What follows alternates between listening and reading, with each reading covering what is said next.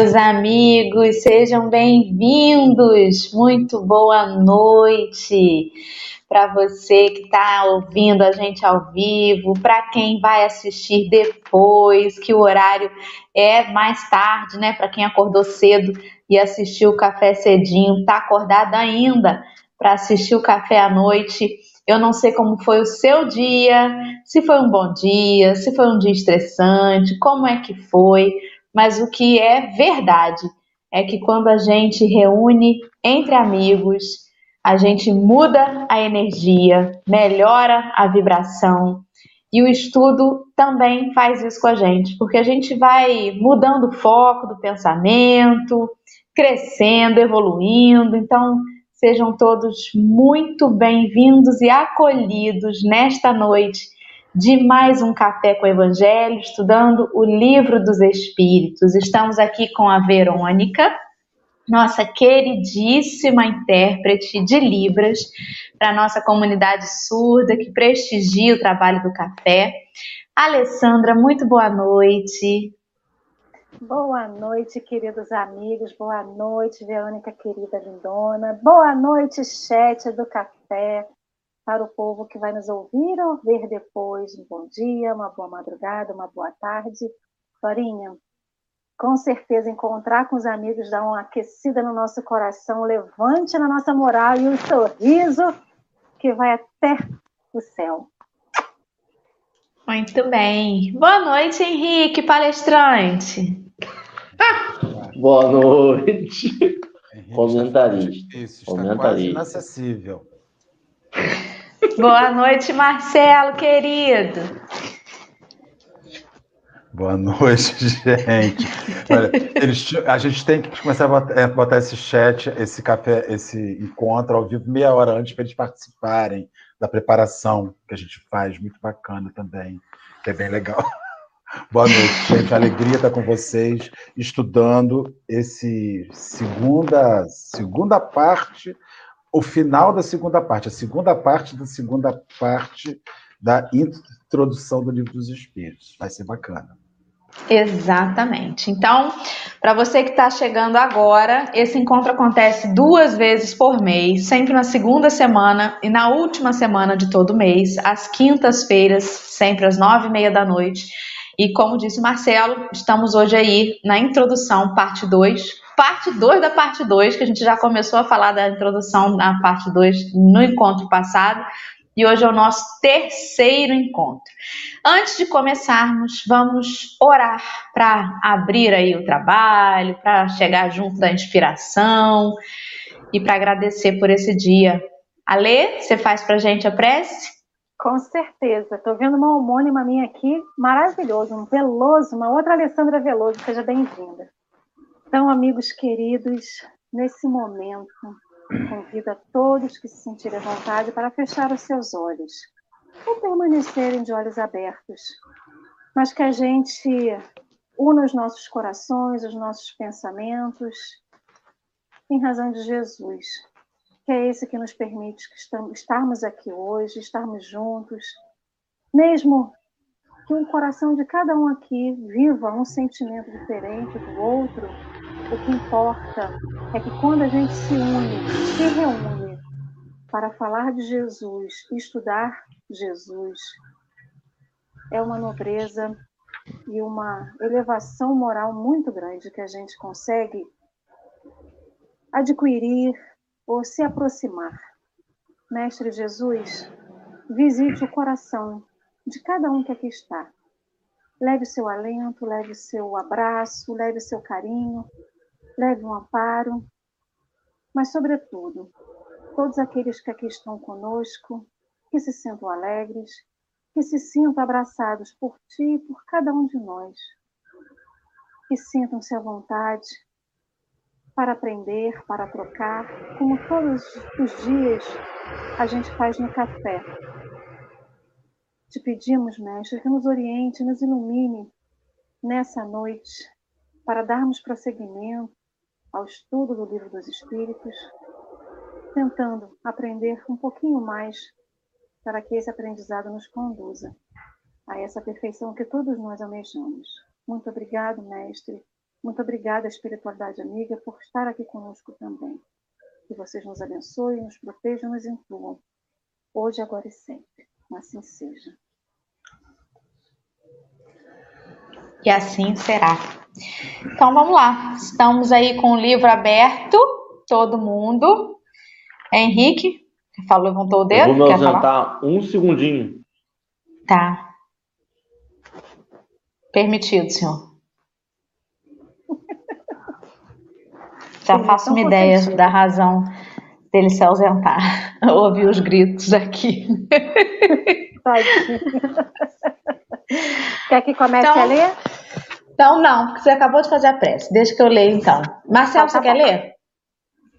Não, eu gostaria só de recordar para quem está assistindo que a gente, na última, na último, último encontro, a gente falou sobre a alma, começou a falar sobre a alma, e falou sobre a alma na visão materialista, a alma na visão panteísta e a alma na visão espiritualista. E hoje a gente vai se sequenciar né, um pouco para fechar. Eu confesso a vocês que é uma leitura interpretativa muito complexa. Assim, não é uma leitura interpretativa é, simples, porque Allan Kardec é um sujeito que ele não fecha um conceito. Ele propõe uma ideia e ele deixa aquela ideia meio livre para que ela possa amadurecer no decorrer do tempo. O tempo vai afirmar aquilo, e eu vejo isso. É muito, muito bacana isso. Né? Então, esse texto que nós vamos estudar hoje, ele é de profunda filosofia, com muitas analogias, ele faz muita construção de, de imagens e vai falar sobre particularidades da mesma coisa, porque ele vai falar um pouco do. Vai, a gente vai estudar agora o, fluido. Então, ele vai particularizar essas coisas, que é a mesma coisa, é uma coisa muito interessante. Espero que nós consigamos extrair aí o, um, um, conceito que auxilie as pessoas nesse estudo. Kardec instiga, né? Ele instiga para que ele não esgota o assunto, para que a gente possa também procurar e, e se informar mais, né? Exatamente. É, é sobre essa coisa do não esgota o assunto, isso é muito interessante, né? Porque eu sempre fui muito teimosa. É muito difícil, às vezes, enfiar um troço na minha cabeça. E aí, às vezes, eu ficava. Isso pode acontecer com qualquer um de nós, inclusive com qualquer um de nós que está assistindo de você assim, pô, travei naquilo ali que eles falaram hoje, aquilo não desceu, não fez sentido para mim, não engoli. Vou passar para o ponto seguinte para não ficar travado, mas aquilo ali não, não, não, não, não encaixou na minha cabeça. Isso já aconteceu comigo várias vezes estudando a doutrina. E o conselho que eu tenho para dar para quem está começando é: não empaque nisso deu uma travada, não fez sentido, não, não entendi ainda, aquilo não desceu bem, segue. Porque às vezes lá na frente, o amadurecimento do estudo, o seu próprio amadurecimento, dá um clique dentro da gente e de repente você fala assim, gente, agora isso fez todo sentido para mim. E isso às vezes demora a acontecer. Né? Às vezes coisa lá de trás que agora eu leio e falo assim, caramba, agora eu entendo isso aqui. E tem coisa que a Alessandra vai ler de primeira e vai sacar, e para ela vai fazer todo sentido. Não travem nisso, sigam, persistam. Porque muito do entendimento é, filosófico, científico da doutrina, ele tem uma similaridade com o entendimento moral. Às vezes você lê aquilo, mas aquilo não internaliza em você ainda porque você não está maduro o suficiente, não está ainda com consciência ampla como deveria para internalizar aquele conceito. Então, persistam, meus amigos. Vamos persistir, que eu também tenho um monte de trava aí. Quem sabe dessa vez, estudando de novo, eu destravo algumas coisas, né? Doutorinha, é importante também dizer. Nem começamos a ler, já estamos na discussão. É, Fala, Lê. Não, é porque a gente, a doutrina espírita, ela não é só, ela não tem um viés religioso, doutrinário somente do ponto de vista religioso. Como a gente sabe, a doutrina ela tem um viés filosófico, científico e religioso. E muitos de nós podemos desistir pelo lado filosófico. Ah, mas é chato ler porque é difícil entender. E é esse o recado que você deu, que eu acho que é importante, que a gente não faça disso um cavalo de batalha e não impeça isso da gente prosseguir. Porque a gente precisa de todo aquele viés da doutrina espírita, o religioso, o científico e o filosófico. Cada um, numa etapa da vida da gente, vai alcançar o maior ou menor entendimento. Mas todos eles juntos é que vai ajudar a gente a compreender. Então, a gente às vezes inicia pelo lado religioso, depois o lado filosófico vem, o científico, mas que isso não peça que a gente possa continuar e não desistir de continuar a doutrina. Henrique levantou o dedinho, quer aproveitar para comentar e começar a leitura logo? Se tiverem amigos, conversem no WhatsApp, como eu faço com Dora, Marcelo e Ali, que aí a gente vai dirimindo as dúvidas. Dirimindo, palavras que eu aprendi com o Marcelo. E... Muito bem, muito bem. Tem o WhatsApp do Fundão, né? Para isso também. Também é importante. Que também é importante. De vez em quando rola lá discussão de, de, de assuntos que foram temáticas do café, bem interessante. Né? Às vezes dá uma trava, esses dias mesmo o Márcio, Dora, não consegui entender do jeito que você falou. Eu falei, segue, meu filho, vamos embora. Não entendeu do jeito que eu falei, entendeu de outro, segue e lá na frente depois a gente revê, né? É muito gostoso. É importante do estudo em grupo por isso. Vamos lá, Henrique. Nós paramos aí. Você se lembra onde? O último parágrafo foi introdução, item, introdução item 2, Henrique, vai lá. Sem Está discutir aqui. o mérito, foi o último parágrafo. Isso. Aí você vai começar agora. Na ausência de um vocábulo. Opa, vamos lá. Na ausência de um vocábulo especial para a tradução de cada uma das duas outras ideias, a que corresponde a palavra alma, denominamos. Princípio vital o princípio da vida material e orgânica, qualquer que seja a fonte donde proname, promane, princípio esse comum a todos os seres vivos, desde as plantas até o homem. Pois o que, pois o que pode haver vida com exclusão da faculdade de pensar, o princípio vital é coisa distinta e independente. A palavra vitalidade não daria a mesma ideia. Para uns, o princípio vital é uma propriedade da matéria, um efeito que se produz achando-se a matéria em dadas circunstâncias. Segundo outros,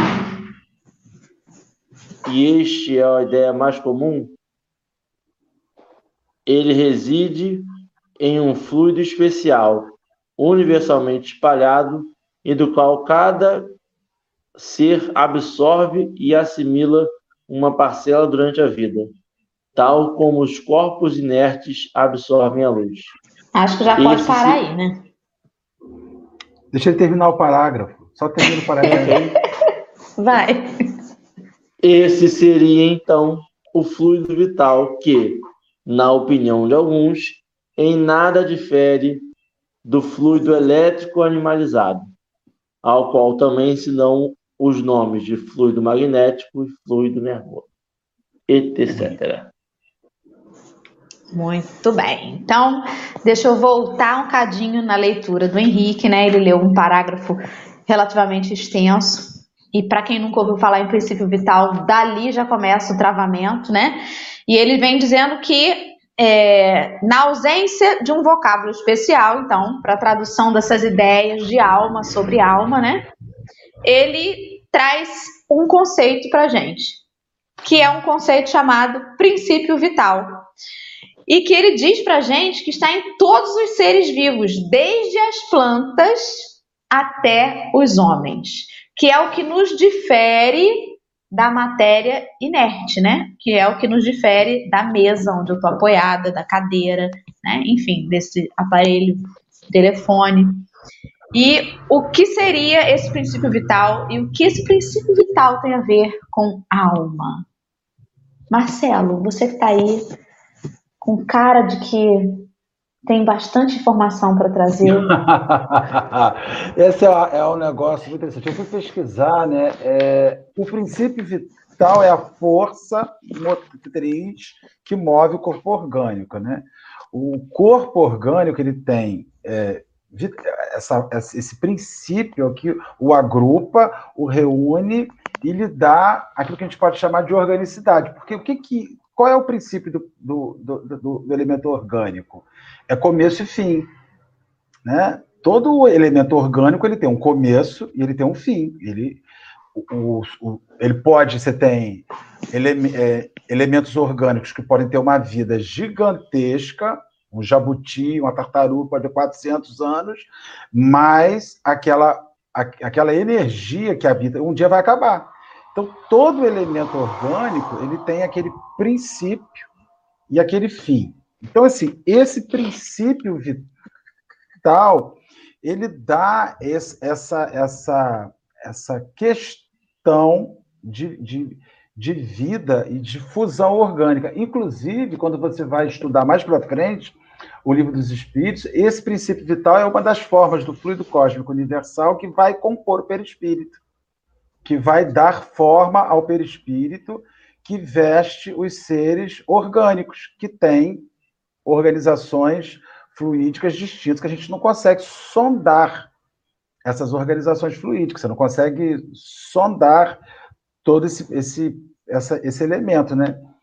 Então, essa, eu, eu compreendo né, essa parte do princípio vital, é aquilo que dá a, a como é que eu vou dizer, né? A, a questão orgânica, a questão de matéria viva, de matéria que existe viva, que tem um intervalo de tempo de vida na Terra. E esse princípio está nesses seres orgânicos aí. Eu não sei se eu perturbei demais. Não, não perturbou, não. É, eu não queria dar spoiler, mas é quase impossível falar disso sem citar o próprio livro dos Espíritos mais para frente, né? Quando ele fala ali que ele é, ele em nada difere de outros fluidos, como o fluido magnético, o fluido elétrico, o fluido nervoso, que são derivações de uma única fonte. Lá na pergunta que a gente vai estudar lá na frente, que é a 65, ele vai nos explicar, a espiritualidade nos explica que o princípio vital ele é proveniente do fluido universal, que a gente vai saber o que, é mais na frente. Então é uma coisa absolutamente que não é sobrenatural, porque senão você pensa que é quase que uma varinha mágica, né, de condão. Pum, eu coloquei aqui a vitalidade e esse corpo orgânico agora tem vida, né? E, e não é exatamente assim. Faz parte ali. É, é uma parte do fluido ao qual estamos todos inseridos. Como se ele tivesse dado ali um, um, uma diferenciação. Como se fosse, não, é isso, né? Uma diferenciação desse fluido universal. Ale, você quer acrescentar algo? Quero lembrar que lá no, no, na Gênese, no capítulo 10, ele tem uma parte que fala do princípio vital. Então fica também a sugestão para o pessoal ir lá dar uma olhada depois. Aí ele fala aqui que o princípio é, o princípio vital, ele é um princípio especial, inapreensível e que ainda não pode ser definido. E eu lembro também dessa questão do livro dos Espíritos, quando Kardec pergunta, eu não vou lembrar a pergunta como que é direitinho, mas ele fala que tem, a espiritualidade diz que tem coisas que a gente ainda não tem noção é, entendimento para compreender a grandeza do que é. Se a gente pensa que estamos aqui em movimento, falando, pensando, o que, que nos move, o que, que nos habita para que a gente possa estar aqui acordado? É só a vida? É um clique? É um interruptor de luz que liga e desliga a gente está vivo, está morto está aqui acordado? E é esse fluido universal que né, desdobra, se assim eu posso, muita palavra que eu estou divide, se divide, né? E uma dessas partes esse princípio vital que vai nos animar, que vai justamente nos diferir daqueles seres do, da matéria inanimada. Já que elas não têm, eles também não estão animados. Então, os seres vivos estão animados pelo quê? Então, é isso. É, então, assim, o que eu, eu percebo nesse, nesse parágrafo inicial, que nós temos três coisas. Nós temos o princípio vital, nós temos a vitalidade e nós temos o fluido vital. Então, o, o princípio vital é aquilo que dá, é, é o elemento organizador do, do, do, do ser orgânico, né? Do, do, ser orgânico, vamos dizer assim. Quando você fala em vitalidade, já é a carga de fluido vital que aquele elemento possui para existir. Então, se você tem o princípio vital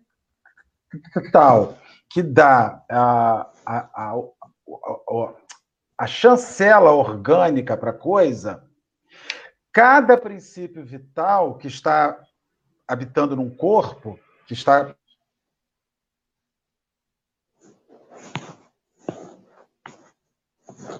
tá. E eu dei uma travada, não dei uma travada? É, Ian. A gente volta, a gente volta igual os pinguins de Madagascar. Olha só. Então, ele vai dizer o seguinte: que cada ser que guarda em si um princípio vital tem uma carga de fluido vital que lhe dá uma vitalidade distinta. Então, você tem o animal que vive horas, você tem o animal que vive séculos, você tem os homens que oscilam, né, nessa carga de fluido vital, que, vai, que você vai fazendo a reposição com a alimentação, você vai fazendo a reposição com a sua relação saudável com toda a natureza. Isso são elementos de reposição que ajudam você a ir repondo, ao mesmo tempo que o mau uso do corpo exaure este fluido, desgasta esse fluido, que aí os espíritos vão falar do tal do suicídio indireto que é quando você consome excessivamente, com mau uso do seu corpo, esse processo. Se eu estiver muito errado, pelo amor de Deus, me corrija. Inclusive o chat, pelo amor de Deus, fala aí. O Marcelo Pessoa colocou aí, olha, que é o que energiza o corpo, né? É, a gente fica tentando trazer para exemplos que, que a gente consiga visualizar né? Porque a gente sente falta de analogias, por ser algo muito difícil de, de, de, tocar, de saber, de sentir. A Renata Domingos colocou aí: é como em analogia tempo de vida útil de uma lâmpada gasosa. Extinto o gás, se apaga a lâmpada. E aí a gente vai fazendo analogias para que a gente tente compreender melhor do que se trata, né? É, ah. Mas é interessante você diferenciar, Marcelo, realmente como você fez, que o princípio vital, o fluido vital e a vitalidade são três coisas distintas, mas que estão completamente conectadas.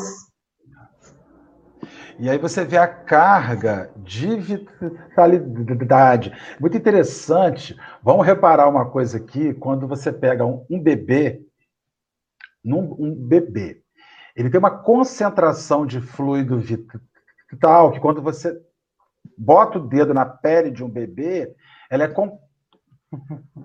compacta. Ela tem uma compacta, ela é compacta. Na medida que você começa a envelhecer e a gastar o seu fluido vital e a reposição não se dá na mesma coisa, quando você envelhece, começa a pele, começa, você tem a impressão que você bota o dedo, ela vai atravessar as, mole, as moléculas, elas começam, os tecidos vão perdendo aquela energia vital, a vitalidade que mantém aquele tecido organizado. Então, assim, a gente vai vendo que conforme você vive, conforme o desgaste que você vai tendo na vida, você começa a perceber o envelhecimento. E às vezes você antecipa o envelhecimento no consumo excessivo do fluido vital. Problemas, vícios, dependências, desgastes, noites mal dormidas, alimentação que massacra, vai tudo consumindo esse fluido. Ai, ai. Henrique travou? Não? Ah, então tá quietinho. Vamos seguir? A ler? Com certeza. Lembrando que o meu livro é mais velho do que de vocês, então as palavras são um pouquinho diferentes. Ah, o do Henrique Seja... já tá bem diferente do meu também aqui. Vamos lá. Seja como for, há um fato que não se poderia contestar, porque é resultado da observação. E é que os seres orgânicos têm em si uma força íntima que produz o fenômeno da vida. Tanto que essa força existe, que a vida material é comum a todos os seres orgânicos e que ela é independente da inteligência e do pensamento que a inteligência e o pensamento são faculdades próprias de certas espécies orgânicas. Enfim, enfim que, entre as espécies orgânicas dotadas de inteligência e de pensamento, há uma dotada de um senso moral especial que lhe dá uma incontestável superioridade sobre as outras e que é a espécie humana. Ele explica aqui de uma forma intrincada, mas que também tem esse processo de evolução em todos os seres orgânicos. Sei lá no início ele fala que o fluido, a, o fluido vital, é, o princípio vital, ele habita das plantas até o homem, mas a planta, mesmo igual a nós, tendo seu princípio vital, não tem a racionalidade como nós temos. Aqui ele fala do pensamento e da inteligência, a racionalidade, né? E mostrando. Não necessariamente. O instinto é uma espécie de inteligência também. Então, nos seres humanos, você já tem o nos animais, você já tem o princípio vital mais o, o rudimento da inteligência. E vou além. Na planta também. Tem também. Por que na planta também? Você bota uma, um vaso, a Alessandra está aí, é uma engenheira florestal. Você bota um vaso de planta no lugar escuro, ela vai procurar de onde vem a luz e ela naturalmente ela vai buscar a luz, porque ela precisa de luz para fotossintetizar. Então, isso é um rudimento de, de inteligência. E ainda vou além. Ainda vou além. Os seres inorgânicos também têm. Você quer ver uma coisa? Quer ver um, um, um princípio? O princípio que forma um cristal no Brasil é exatamente o mesmo princípio que forma um cristal no Japão. Então, você tem formações de cristais, o sal. Você pega um sal, né? o NaCl, o cloreto de sódio. O mesmo sal japonês é idêntico ao sal brasileiro, a formação de, de, de cristal dele. Então, assim, ele se agrupa, aquela molécula, ela tem um rudimento de instinto para virar aquilo. Por que, que o sal não muda de forma? Se você parar para pensar, ele já segue um padrão. E tudo que segue um padrão está diante de um processo de lei. É uma doideira se você vai filosofando sobre isso. É porque a atração molecular, nela, na atração molecular, tem o fluido. Exato. Não o fluido vital, nos seres inorgânicos, mas é toda ali já regida, né, de alguma forma. Eu interrompi a ler, Marcelo me interrompeu e vou voltar para ler agora para eu dar o poder de fala para ela. Não, é Lembrando é que Verônica está aí hoje, gente. Mas é isso mesmo, um complementa o outro, né? E falando essa questão das plantas, como o Marcelo lembrou, hoje em dia várias pesquisas mostram justamente esse instinto. Não vou dizer que é uma alguns cientistas da área florestal falam da inteligência das plantas, né? É, de toda a comunicação que elas têm entre elas, enfim, é uma coisa bem interessante. Mas o que eu acho importante é como mesmo aqui do início, quando a gente pega o livro dos Espíritos, Kardec mostra para a gente esse processo evolutivo, falando sem aquela complexidade de ser um processo evolutivo. Ó, tem a planta, tem o animal e tem o homem. Mesmo que o mesmo fluido, é o princípio vital, que veio do mesmo fluido vital, habite todos, cada um tem a sua especificidade, cada um tem a sua proporção, né? que mesmo que seja tudo igual, acaba sendo tudo diferente. Eu, eu, eu achei aqui um negócio que a gente leu essa semana.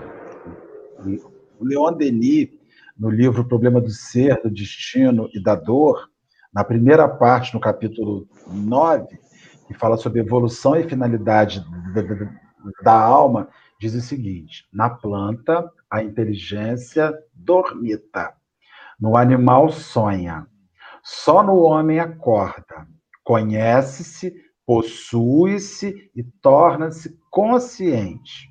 A partir daí, o progresso, de alguma sorte fatal, nas formas inferiores da natureza, só se pode realizar pelo acordo da vontade humana com as leis eternas.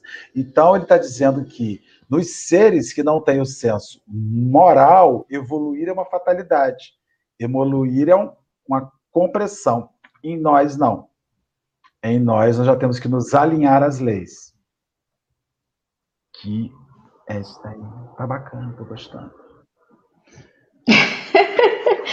Exatamente, muito bem. E aí a gente vai é, percebendo, né, como que é sequencial e como que tudo se encadeia realmente na natureza. Henrique, você quer fazer algum comentário? Não? Então, eu vou ler o próximo parágrafo, então, tá, gente? Vamos lá. Concebe-se que, com uma acepção múltipla, o termo alma não exclui o materialismo nem o panteísmo, como a gente viu é, na semana retrasada, né? O materialismo, ele pode até achar que tem uma alma ali, mas que acabou, morreu, acabou tudo. E o panteísmo vai acreditar que aquela alma ali vai voltar para o sopão. Então, ele não exclui nada. Um termo genérico, alma, pode ser encontrado de formas diversas. O próprio espiritualismo pode entender a alma de acordo com uma ou outra das duas primeiras definições, sem prejuízo do ser imaterial distinto. Aqui, então, dará um nome qualquer. Assim, aquela palavra não representa uma opinião, é um proteu. Aí eu fui procurar ver o que é um proteu. Dicionário homem que muda facilmente de opinião, de hábitos e de modos, né? Que cada um ajeita a seu bel prazer. Daí tantas disputas intermináveis. Então ele volta a dizer para a gente que é, numa acepção múltipla, ou seja, né, num contexto geral, cada um vai enxergar aquilo da forma que lhe for conveniente, não é isso?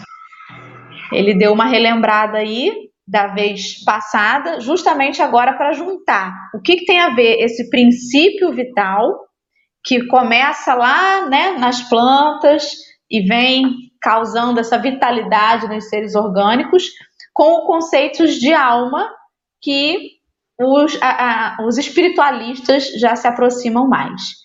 É isso, Marcelo? Alê? Eu, eu gosto muito da, da, da desnecessariedade, da ausência de necessidade que Kardec tem de finalizar. Ele não está preocupado em finalizar, porque ele é um homem de ciência. E um homem de ciência sabe que, com o passar do tempo, da descoberta, por exemplo, Alessandra nos falou que a ciência já, já aborda hoje a, a inteligência da planta. Inclusive até sensações. Já diz que a planta ela tem a capacidade de sentir coisas, né? E a gente percebe as energias que elas captam, é o famoso olhar de seca pimenteira, que os vegetais estão ali fazendo aquela absorção. Então, assim, eu gosto muito dessa desse direito que Kardec dá a gente de construir um raciocínio. Ele propõe uma ideia, mas fala assim, ó, pensa sobre isso. E aí a gente volta à questão que você falou inicialmente, Dora. É, não se prenda numa coisa. Vai construindo sentido de forma ampla, porque você não consegue, né? Se você é igual fazer academia e só fazer atividade para o braço, vai ficar igual um sorvete, uma casquinha de sorvete, enorme em cima e fininho embaixo. Você tem que olhar a coisa de uma maneira completa ali. E se você ficar preso num, ponto, você não expande. Não consegue expandir. E o espírita, aí eu vou fazer um apontamento. Está estudando, ele precisa começar a tentar construir uma linha de raciocínio em cima daquela obra e não ficar esperando que alguém sempre lhe entregue aquilo pronto. né? Tenha um livro aí para te ajudar a pensar. Pense sobre ele e converse com os outros, mas leve seu, seu, seu, seu, seu conceito estabelecido segundo o que você leu.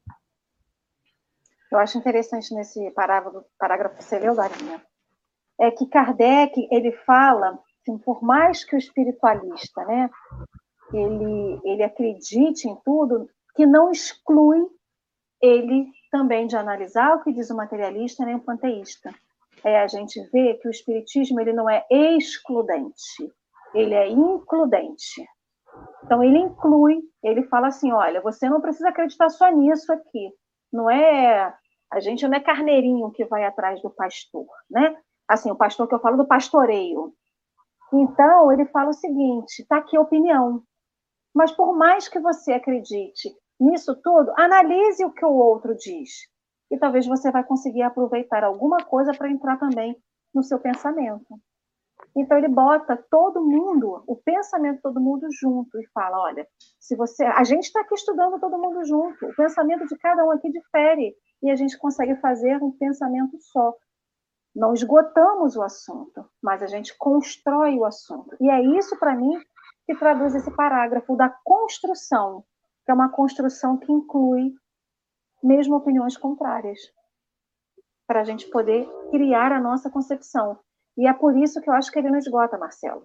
Porque nem tem como esgotar. Porque se a gente voltar daqui a 10 anos, ou daqui a um ano, quando a gente finalizar esse livro, o nosso pensamento já vai ser diferente.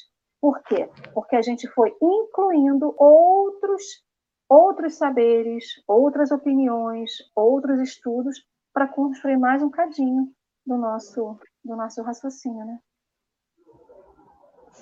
Muito bem. Henrique, você gostaria de ler o próximo parágrafo? Chama-se ali, começando assim: evitar-se-ia igualmente a confusão.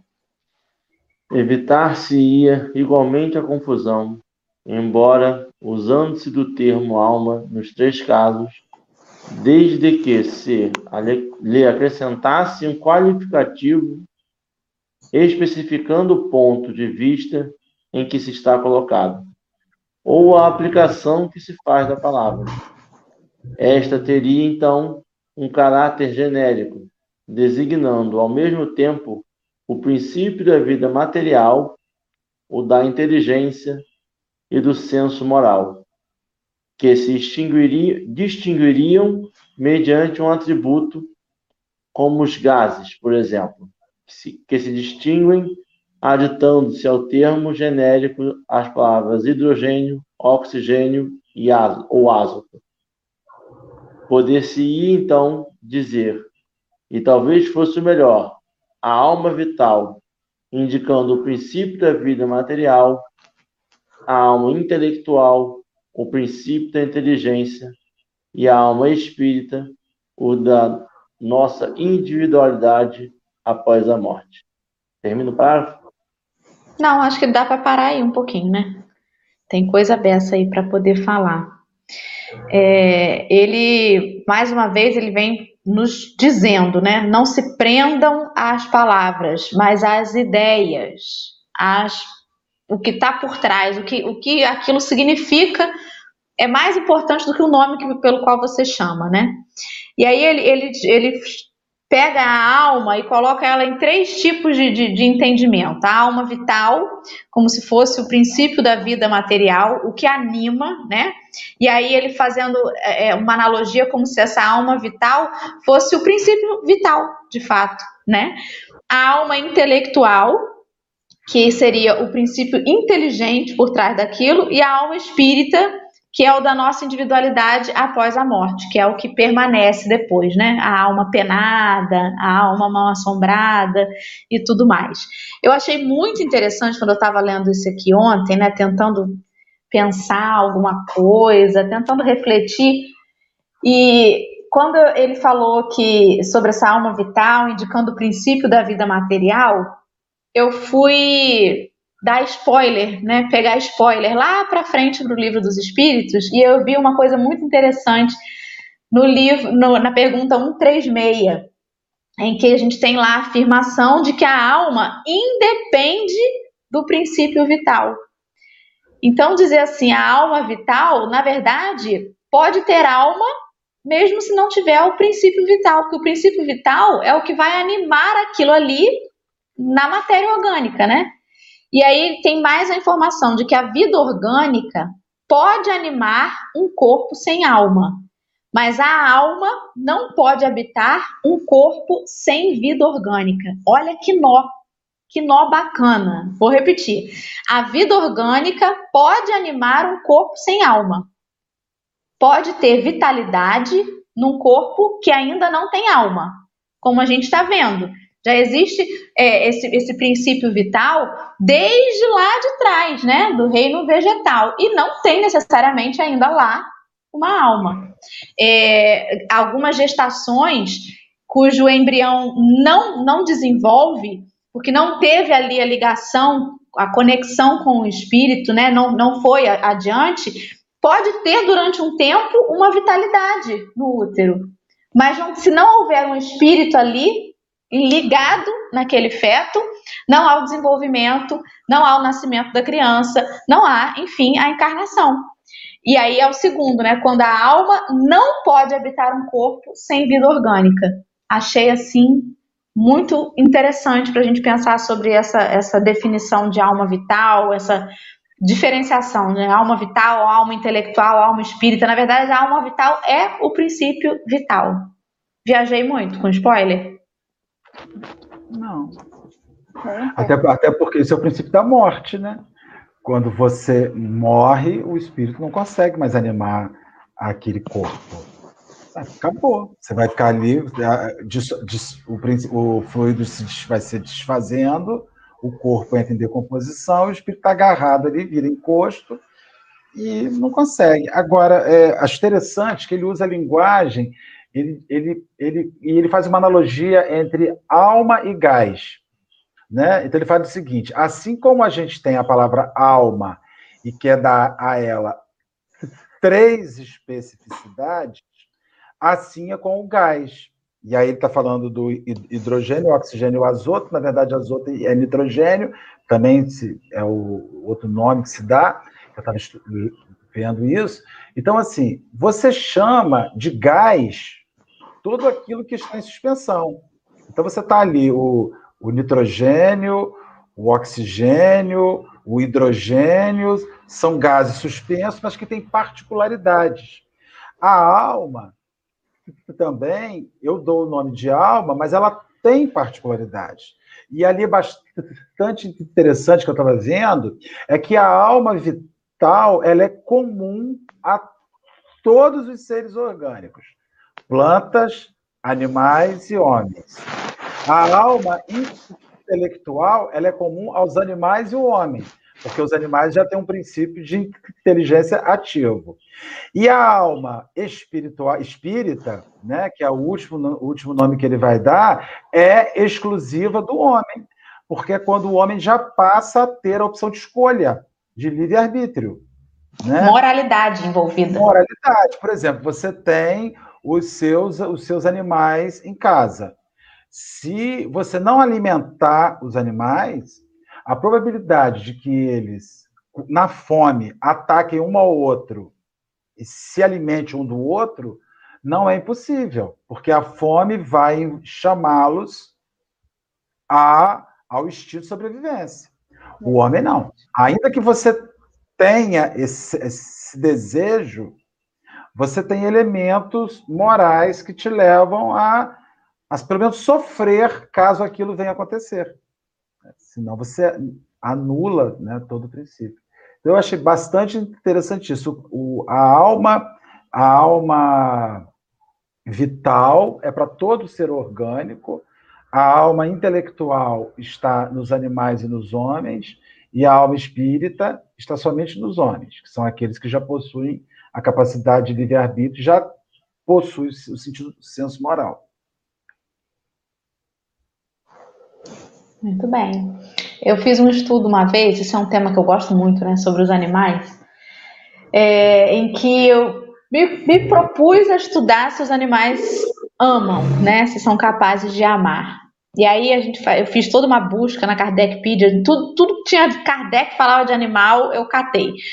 E na verdade, assim, não é uma coisa estabelecida, né? Virou a chave, a partir de agora é assim. É toda uma construção, assim como a inteligência, a racionalidade, é, a, a, uma, uma, um livre-arbítrio mais ampliado, é, assim como a gente tem isso na humanidade, isso vem sendo construído. Não vira uma chave de repente tem. Então você vê resquícios. Nem a gente sabe o que é amor ainda. Nem a gente ama de verdade. Né? Então a gente também está com rudimentos de amor. A gente ainda confunde muito amor com egoísmo, a gente confunde muito amor com orgulho, a gente também está aprendendo, né? Então é, é, é uma coisa assim bem gradativa. Não vira uma chave. Quando você falou isso, eu fiquei pensando, né? Eu, eu tenho pavor de gente que fala que, que animal é bicho racional e tal, não sei o quê, porque não tem como.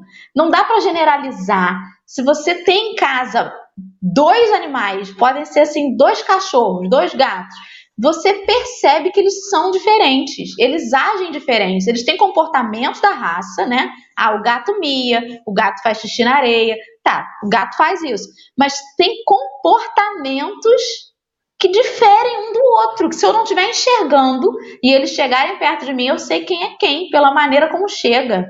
Então, são criaturinhas já ali que, que estão se diferenciando, né? É, e, e, vão criando esses rudimentos, até, até de moralidade, Marcelo, até de moralidade. Pra te dizer que tem bicho que tá melhor do que muita gente aí, hein? Tô brincando, gente. É só uma brincadeira. Fala, Eu Marcelo. escutei uma palestra uma vez de um orador muito conhecido, vinha muito na nossa região, César Rabelo. E uma vez ele falou numa palestra que o, o urubu vai ser Jesus. É, e aquilo causou impacto, assim, porque o urubu vai ser Jesus. Ou seja, todo esse princípio vital que está animando um elemento orgânico, que está fazendo sua viagem ascensional, não importa o tempo que leve, encontrará um dia a perfeição. É para isso que nós fomos feitos. Então, assim, tudo cresce, tudo anda. Todo princípio que habita qualquer tipo de organicidade está viajando. E eu sou um viajante. Eu sou hoje um viajante que estou fazendo um curso para Dr. Bezerra de Menezes Costa Barba e que estamos aí fazendo a nossa grande viagem ascensional. Mas todo mundo está crescendo. E isso é um dos princípios né, que a gente vê que todo ser vivo merece respeito, porque ele está cumprindo uma função, ele está cumprindo um processo evolutivo e que a gente olha para a natureza né, sem compreender, né, ainda que a gente precise dela para sobreviver, se sirva dela, né? Mas ela está cumprindo uma viagem. Também ela, aqueles princípios estão ali, estão viajando, cara. Estão fazendo seu percurso existencial. Sabe o que, que me remete a essa parte, gente? O ser humano é prepotente, né? Isso é intrínseco do ser humano. Então a gente acha que o amor nasceu com o homem, a gente acha que a vida nasceu com o homem, tudo nasceu com o homem. Kardec está vindo aqui fala assim: ô oh, queridinhos, menos, volta aqui para a realidade, volta para a Terra. Sim, você tem uma alma vital, mas a planta e o bicho também têm. Ele bota todo mundo dentro do mesmo pacote e vai diferenciando. Se hoje o ser humano, por mais que não entenda ainda do que seria o amor na sua real manifestação, mas a gente tem, tem um sentimento de amor. Pode ser errado, equivocado, mas a gente já consegue ter o início. Aí o amor surgiu com a gente. Ah, o homem evoluiu, o homem está lá, tem o senso crítico, parará, e aí ele tem o amor. Aí o bicho, que é o processo, o nosso processo evolutivo, ele não tem. Então é, é como se tudo só surgisse com a gente. E aí vem essa questão da prepotência. E Kardec justamente vai falar que não todo mundo, cada um na sua escala. Uma coisa que eu aprendi quando eu fui estudar com arquitetura é que existe a escala, que a gente não tem essa noção da escala, né? A escala de uma criança para um adulto é diferente. Se uma criança chega numa escola que para a gente é pequena, numa casa que é pequena para a gente, para ele aquilo é um palacete, porque é a escala dele. E é assim também na vida espiritual. A gente não consegue ter essa noção de escala, porque a gente acha que a escala do mundo é a nossa escala. E a gente não compreende que a nossa escala diante de toda a imensidão é pequenininha. Então a gente volta, assim, as Kardec chega aqui e puxa a gente numa realidade e fala: olha só, você, o animal e a planta começaram todos com o mesmo princípio. Cada um foi evoluindo no seu tempo, com a sua necessidade. Como você falou, é progressivo. Aí eu vou achar que o bichinho não demonstra, não tem a sua, os seus comportamentos. É totalmente diferente, como a Dorinha falou. Isso é um fato. A gente que Pessoas que têm animais dentro de casa conseguem reparar isso. Eu consigo reparar numa planta, lógico que é totalmente diferente de um animal, mas o comportamento que ela desenvolve ali, quando eu, eu vou lá e planto e que eu faço as coisas, é totalmente diferente. Até entre espécies é diferente. E aí a gente acha que tudo nasceu conosco, né? Muito bem, excelente. Vou seguir aí a leitura. Gente, 50 minutos já passaram, Jesus. Como se vê, tudo isto não passa de uma questão de palavras, mas questão muito importante quando se trata de nos fazermos entendidos. De conformidade com essa maneira de falar, a alma vital seria comum a todos os seres orgânicos, plantas, animais, homens. A alma intelectual pertenceria aos animais e aos homens, e a alma espírita somente ao homem, que foi exatamente o que Marcelo falou agora há pouco. Julgamos dever insistir nessas explicações pela razão de que a doutrina espírita repousa naturalmente sobre a existência em nós de um ser independente da matéria e que sobrevive ao corpo. A palavra alma, tendo que aparecer com frequência no curso desta obra, cumpria fixássemos bem o sentido que lhe atribuímos, a fim de evitarmos qualquer engano.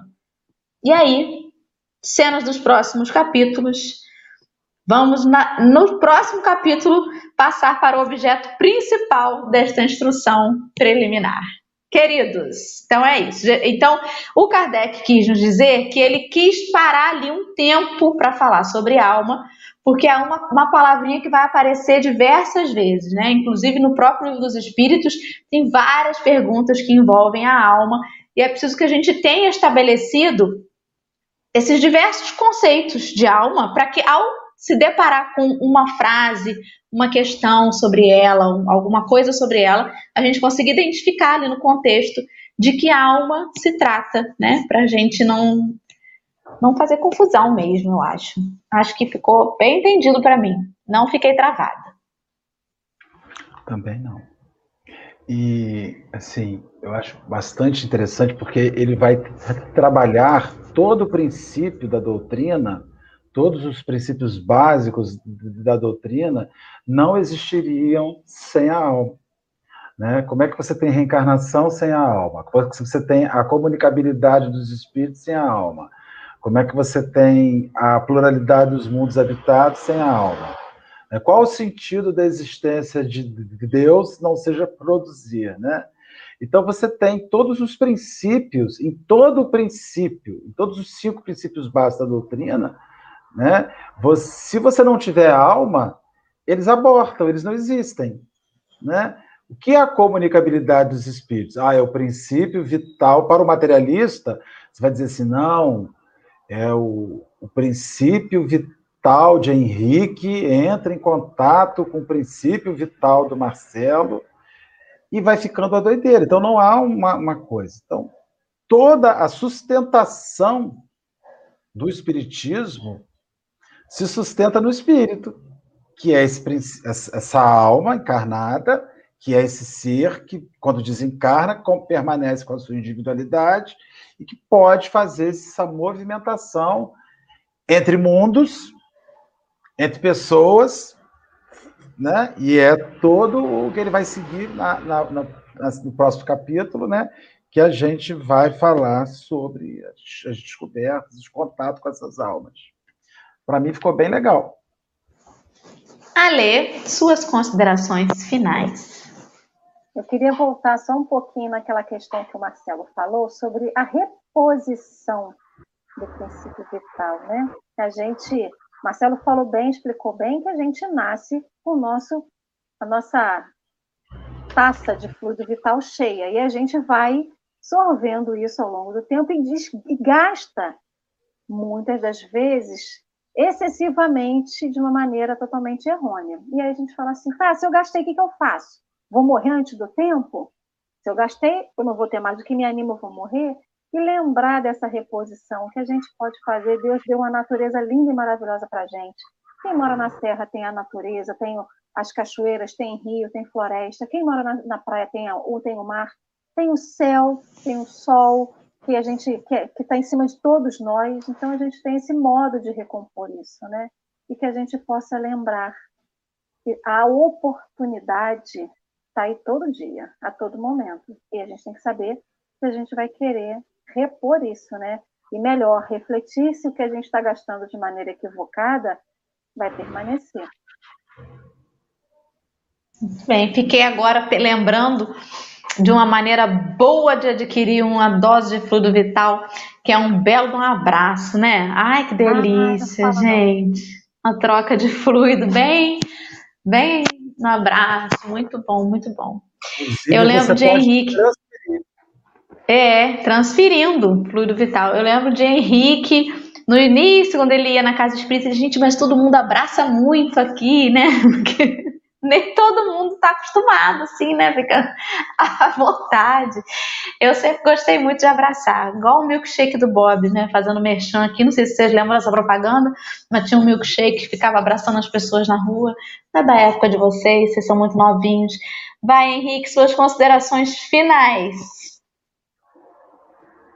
Só agradecer o estudo, pedir desculpa pessoal, não consegui participar, porque as crianças Hoje o fluido vital delas estava muito lá em cima, elas estavam precisando gastar a cota delas agora de. Né? É, agradecer o estudo, foi muito bom. Consegui escutar, foi muito bom. Vocês são ótimos. Marcelo, Alessandro e Dora são. Eu me sinto privilegiado. Muito obrigado. Parabéns pelo estudo, Marcelo. Parabéns, Alê. Parabéns, Dora. Verônica, muito obrigado mais uma vez. Obrigadão.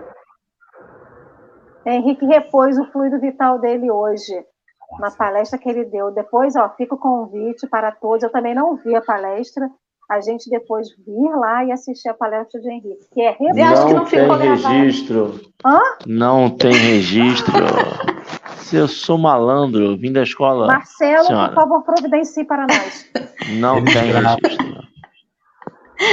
Eu, eu mandei Verônica... apagar, não assinei nada. Processo. Ah, Mentira. meu Deus. Verônica querida, você gostaria de fazer alguma consideração final? Não, só agradecer. Tô aprendendo, hein? Isso aí. Só agradecer, muito bem. Marcelo, por favor, quando você for fazer é, o encerramento, você vai botar a vinheta de encerramento, a gente fica em silêncio um tempo para dar tempo da Verônica terminar a interpretação. Da última vez, tadinha, eu tô falando, pá, cliquei no, no negócio, a Verônica terminou assim. Não conseguiu terminar. E os nossos amigos, né? Isso é o que a gente é um exercício de pensar no outro, que é muito importante e que eu tenho aprendido aqui com vocês. Obrigada, viu, por serem tão pacientes aí comigo meus queridos amigos que estão até essa hora aí com a gente, assistindo esse café à noite. Tomara que não tire o sono de vocês. O assunto hoje foi bem leve. E aguardamos vocês todos aqui amanhã, às 7 horas da manhã. E daqui a duas semanas, na última semana de fevereiro, tem mais café noturno com a continuação desse estudo. Certinho? Algo mais? Só para dizer que quando eu saio daqui, eu saio recarregada que para dormir depois tem que pensar muito, muito para gastar para depois eu dormir.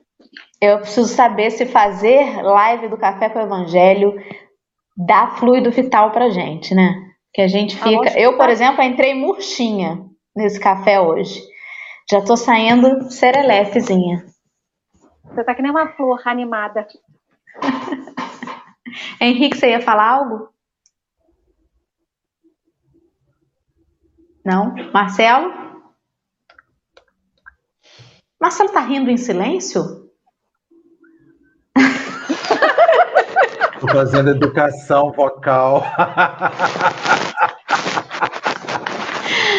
Bota a vinheta, pessoal. Amanhã tem mais café. A prece! A prece! Ih, Jesus, Maria José. Olha só, Ai, Senhor. Gente,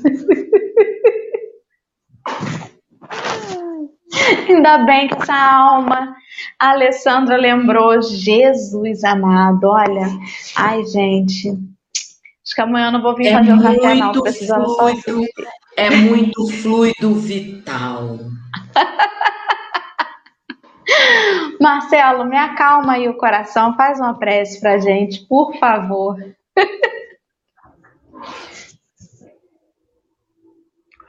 Nós vamos agora, nesse momento de, de encerramento, é, mentalizar aí o, essa energia ao nosso redor que nos, que nos abraça, de fluido que estamos inseridos e de onde viemos. Assumimos uma forma física, possuímos uma forma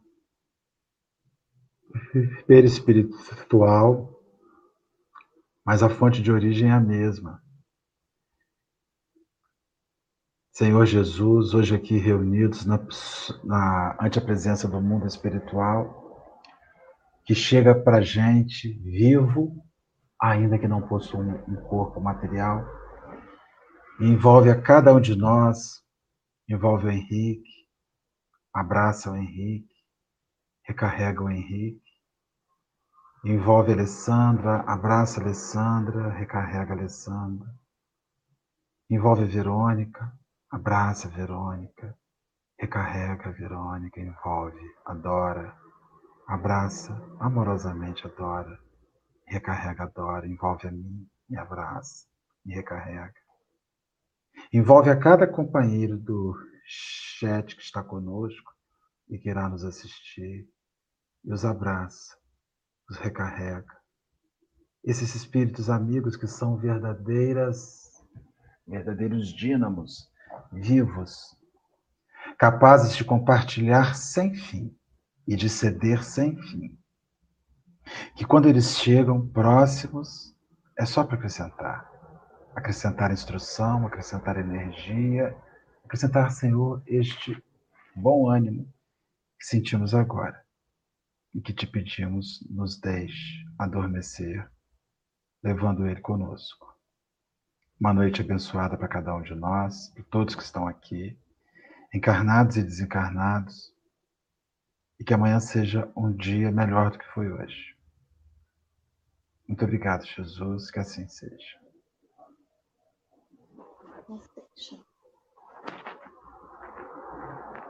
Posso? Pode.